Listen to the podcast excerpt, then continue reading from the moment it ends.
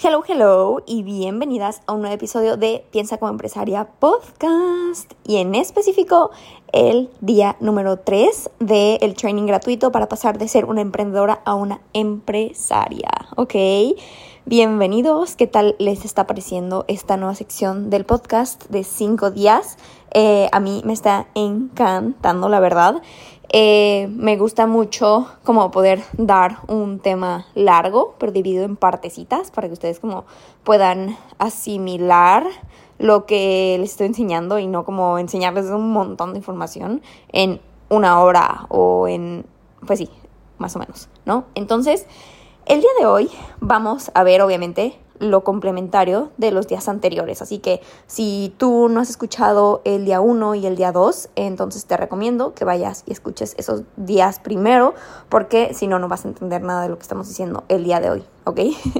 Eh, porque todo se construye sobre lo anterior. Entonces, como les dije en el episodio eh, del día 1, lo que estamos haciendo con estos cinco días y en general también lo que hacemos en el programa de emprendedora empresaria, que ya es el curso completo, em, es crear tu manual de estructura de tu empresa, en el que tú vas a tener como un librito de lo que es tu estructura, o sea, los organigramas, los puestos, los metas, los sistemas, los todo, todo, todo, todo tu estructura como en un librito, ¿no? Entonces es por eso que vamos paso a paso. En el primer día vimos sobre organigramas y sueldos, en el segundo día vimos sobre este descripciones de puestos, no negociables, etcétera.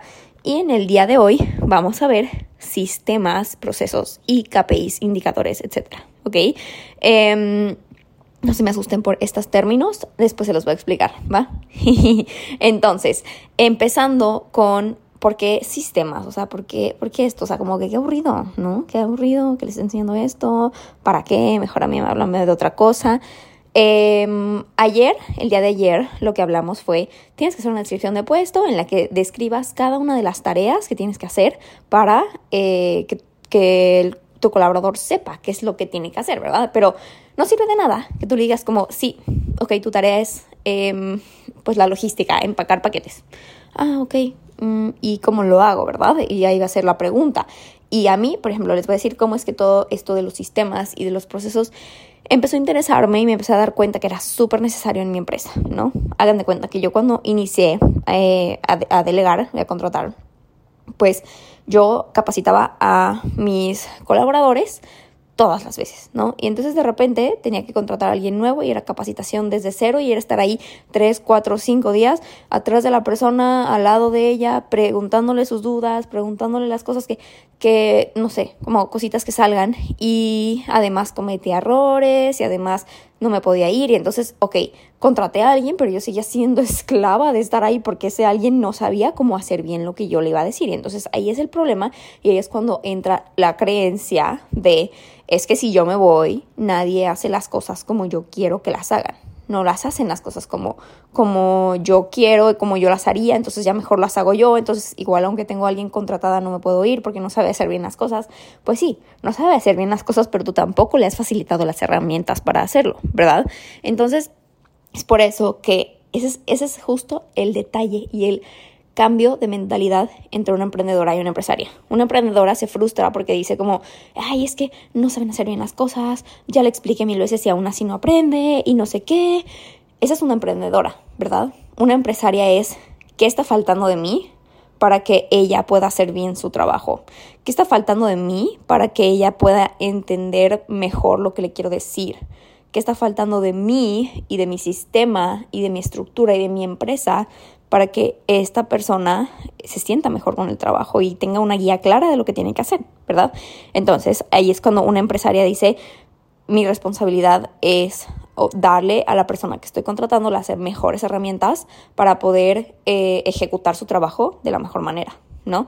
Entonces, eh, sí, ahí es cuando dejas de frustrarte y dices como, ok, eh, lo que, y empiezas a agarrar ideas de lo que esa persona no está entendiendo, de lo que te está preguntando mil veces, de lo que se está atorando, y entonces creas un sistema.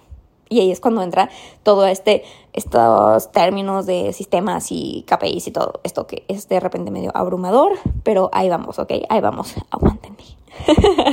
este, Entonces, una vez que tú tienes una descripción de puesto de la, de la persona a la que le vas a delegar, tienes las tareas a las que les vas a delegar, entonces ahora tienes que crear sistemas sobre esas tareas. ¿A qué me refiero con sistemas?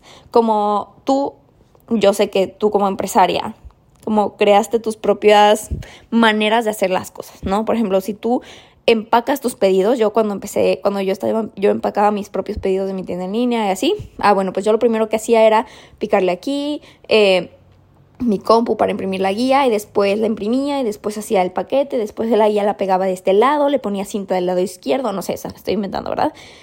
Y después de esto, no sé, como que todo tiene su proceso, ¿verdad? Entonces un sistema es el simple hecho de documentar ese proceso, ¿verdad?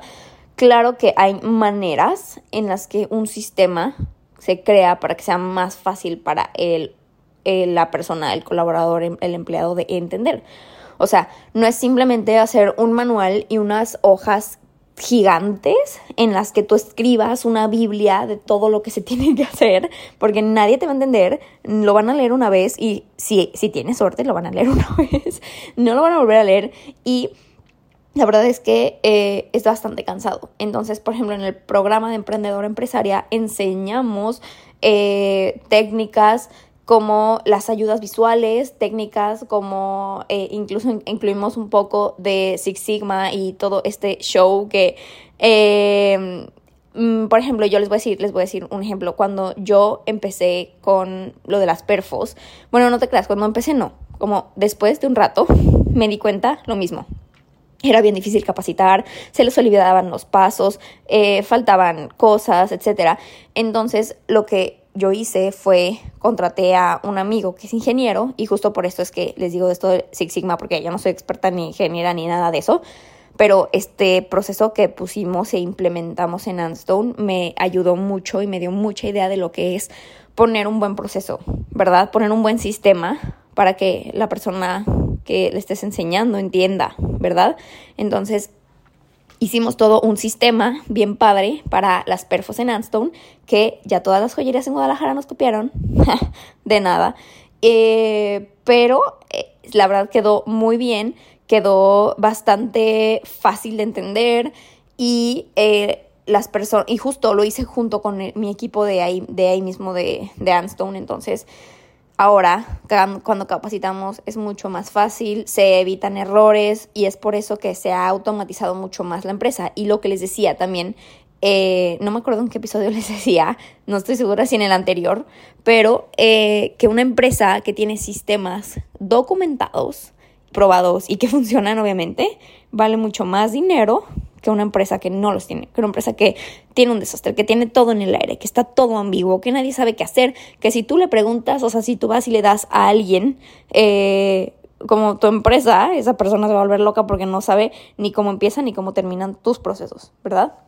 Entonces, es mega importante que hagas un proceso de cada una de las cosas que se tienen que hacer. Y no necesariamente tiene que ser algo como las perforaciones, porque esto obviamente es mucho más fácil de crear un proceso de esto, porque tiene un ABC. Hay muchas cosas que es un A, B y después puede ser C o D y después de C o D puede ser F o E o H, o sea, como se puede ir ramificando en muchas opciones que obviamente ahí también es cuando entra el criterio y es cuando entra cómo tú contratas a alguien que sepa tomar decisiones, ¿verdad? En un puesto que necesitas tomar decisiones.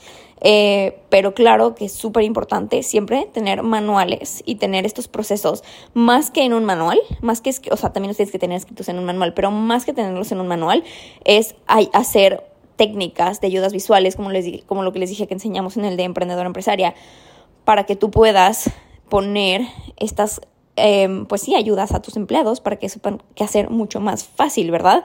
Y entonces que no te estén preguntando ocho veces lo mismo. Y entonces que no tengas que estar ahí atrás de ellos viendo que estén haciendo las cosas bien.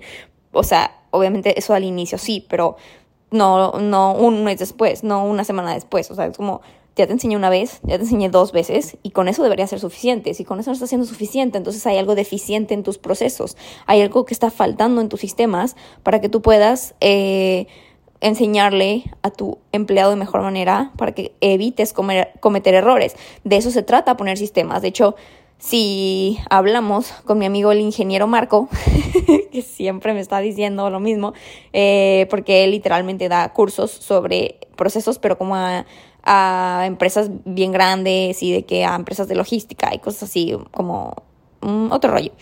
Eh, lo, que se, lo que se dedica y este, este, este proceso es como evitar, o sea, porque en fábricas gigantes, si tú, si tú no tienes un, unos sistemas así de, de estrictos, entonces eh, pues se pierde muchísimo dinero. Literalmente a veces como con ahorrar el 1% de los errores te ahorras millones en ese tipo de casos que son empresas gigantescas, ¿no?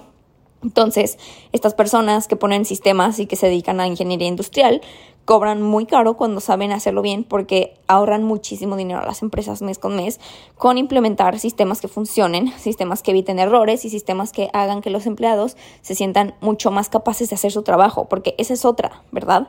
La confianza que los clientes, que, perdón, que tus colaboradores tienen eh, al hacer su trabajo, ¿no?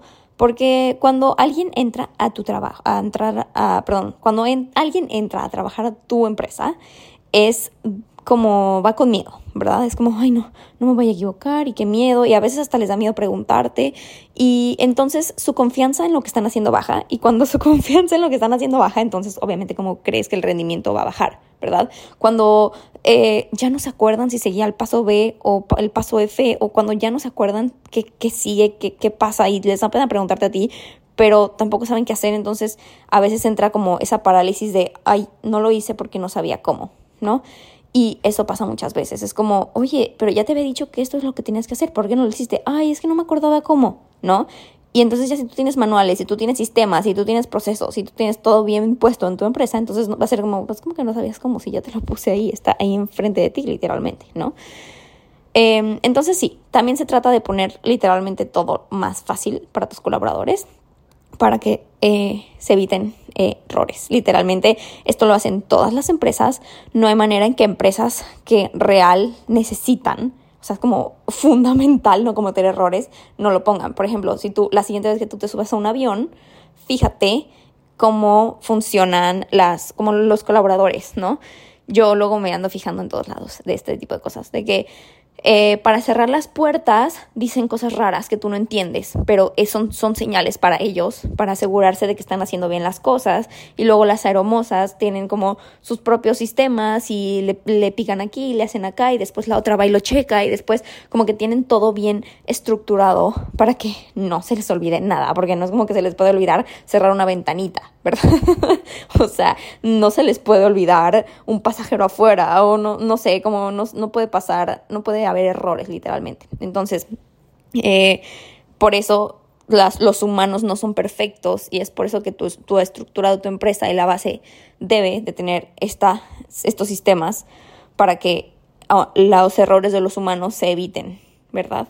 Porque sí pasa. Y si tú quieres dar un buen servicio, si tú quieres asegurarte de que las personas y las personas en tu equipo hacen las cosas como tú las harías, si tú quieres asegurarte de que tu empresa funcione como si tú la estuvieras operando, y si tú quieres como, por ejemplo, yo como les digo en el, en el programa de emprendedora empresaria, me refiero a este, a este proceso y a estos sistemas como replicarte, literalmente, como, eh, como clonarte y ponerte en tus colaboradores, eso es, eso es poner sistemas. Porque, como les dije, y les he dicho, seguro han visto en redes sociales, he dicho en, en este podcast también y así, como cada quien tiene su manera de ver la vida y de procesar lo que, lo que entra a su cerebro y cada quien tiene su manera de razonar y su criterio y es bien diferente. Capaz de lo que tú le estás diciendo, esa persona lo está entendiendo de otra manera totalmente diferente, ¿verdad? Y entonces eso, si tú solo lo estás diciendo así como hablando, si tú lo estás capacitando y le estás diciendo, esto se hace así, así, así, pero tú estás entendiendo una cosa y la otra persona está entendiendo otra totalmente, entonces es por eso que vas a, permanecer frustrado por el resto de tu vida como emprendedor, ¿no? Entonces, hasta que tú pongas esos sistemas que son como literalmente tus clones en tu empresa, entonces ahí es cuando tu empresa va a empezar a funcionar sin ti, ¿verdad? Cuando ya no importa, ya no es tan subjetivo, ya no importa el criterio de ella o, tu criterio, sino que todos entienden lo mismo porque tu sistema está hecho para que todo funcione igual, ¿verdad? Y está bien, bien padre esto de poner estos sistemas de la manera correcta, porque entonces de, te dejas de frustrar de, ay, es que no me entendió, es que cómo te explico, es que no te puedo comunicar, porque ya está establecido, ¿verdad? Y eh, esa es la manera en la que como que se va haciendo, vamos haciendo zoom a el día uno, ¿verdad? Empezamos el día uno con qué puesto vas a contratar y empezamos y después seguimos el día dos con haciendo un poquito más de zoom. Empezamos el día dos con qué vas a poner a hacer esa persona y ahora empezamos este día tres haciendo zoom aún más de cómo es que esa persona va a hacer esa tarea que ya le habías dicho, ¿verdad? Y no solo eso, ¿ok? O sea, bueno, ya acabamos de hablar de eso de los sistemas, pero una vez que acabas tu sistema, ahora tienes que tener una manera de medir ese sistema, de medir que funciona, de medir que es rentable, de medir que la, tu colaborador está dando resultados gracias a él, ¿verdad? Eh, siempre, siempre, siempre las personas trabajamos sobre metas, sobre objetivos, sobre eh, indicadores, ¿verdad? Tú no, lo que no puedes medir no puedes mejorar. Eso es una frase cliché, es una frase que siempre se dice, pero lo que no puedes medir no lo puedes mejorar. Así que si tú no, si, si tú no puedes medir a tu colaborador, no le puedes decir como estás haciendo las cosas mal. Y te va a decir, pues sí, pero ¿qué estoy haciendo mal? Pues esto está haciendo mal, pero ¿cómo, ¿cómo, sabes que lo estoy haciendo mal? ¿no? Entonces, por ejemplo, si tú, no sé, tienes una métrica de, con este sistema, entonces debes de estar, no sé, armando ocho aretes a la, por hora, ejemplo, estoy poniendo un ejemplo, ¿eh? Entonces, si estás armando tres por hora, ¿qué está pasando? ¿Verdad? Como, ¿por qué no está funcionando? Como, eh, tu meta, o por ejemplo, lo que, lo que puedes hacer tú también para que deje de ser ambiguo el tema de eh, ok, ya sé qué tengo que hacer, pero ¿cuántos? ¿Cómo? ¿Cuál es el objetivo? ¿Cuál es la meta? ¿No? Entonces, como, ah, tienes que hacer 8 por hora y eso les da una guía de, ah, ya, ya, como por ejemplo, cuando tú lees un libro, ¿no?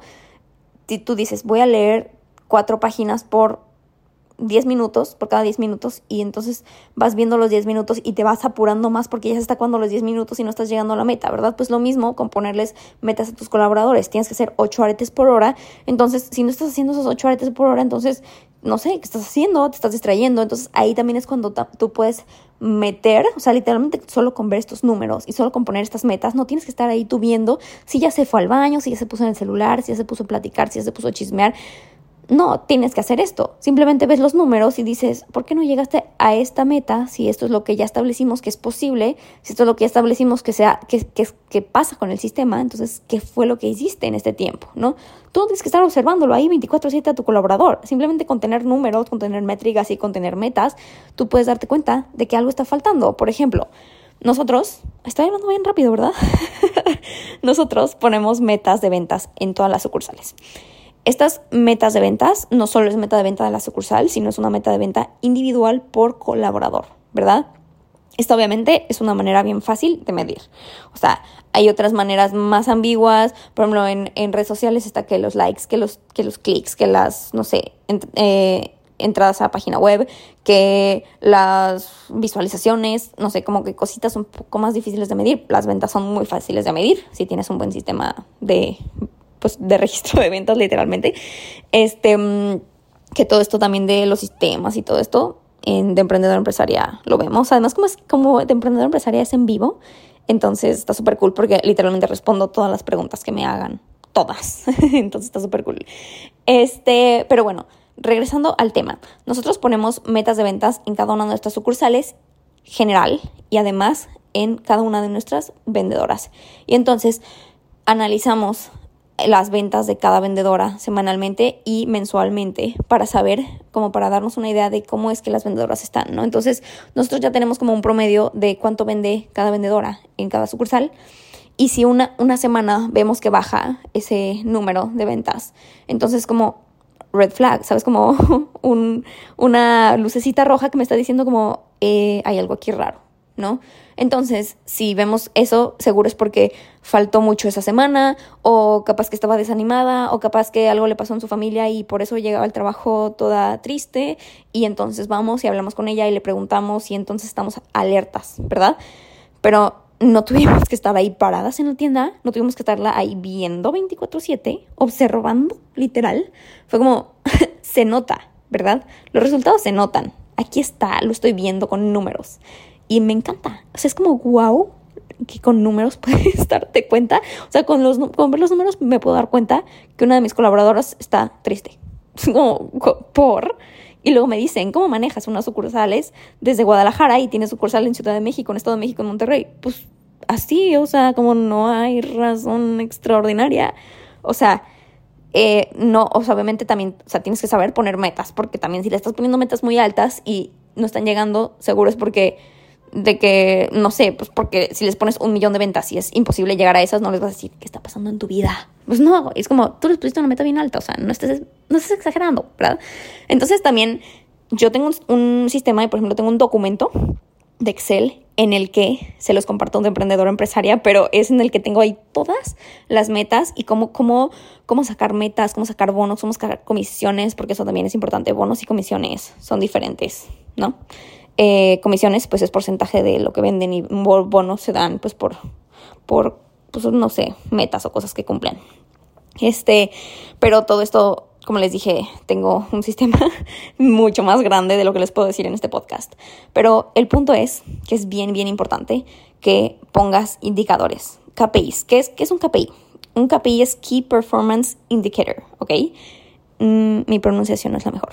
Pero bueno, un Key Performance Indicator es un, como lo dice el nombre, literalmente es como un indicador clave de rendimiento. Literal, es, un indicador, o sea, una métrica, como lo, lo, que les digo, medir los likes, medir los comentarios, medir las ventas, medir el ticket promedio, que eso es también lo que medimos y así. Es un indicador. Entonces tú tienes que poner tus indicadores en, base a lo que quieres medir y sobre eso poner metas y comisiones. Literal. Entonces, eh, sí, o sea, literalmente le estoy dando mucha de mi información aquí de cómo es que yo manejo mis sucursales foráneas y cómo es que me doy cuenta de muchas cosas sin estar ahí parada. O sea, literalmente, ¿verdad? Yo puedo estar en cualquier lugar del mundo, en Europa, en Perú, en México, en Guadalajara, en Ciudad de México, en Monterrey, en Estados Unidos, en Canadá, en donde yo quiera. Y tengo estos datos presentes para poder tomar decisiones de la mejor manera, ¿verdad? Em, y como se han dado cuenta en estos tres días, esto de delegar no solo se trata de llegar y contratar a alguien, ¿verdad? Porque si no, qué fácil. y si tú ya tienes a alguien contratado o has contratado a alguien en tu carrera de emprendedor te has dado cuenta que no solo es eso, que es todo lo que viene después de eso, como les dije en el episodio número uno.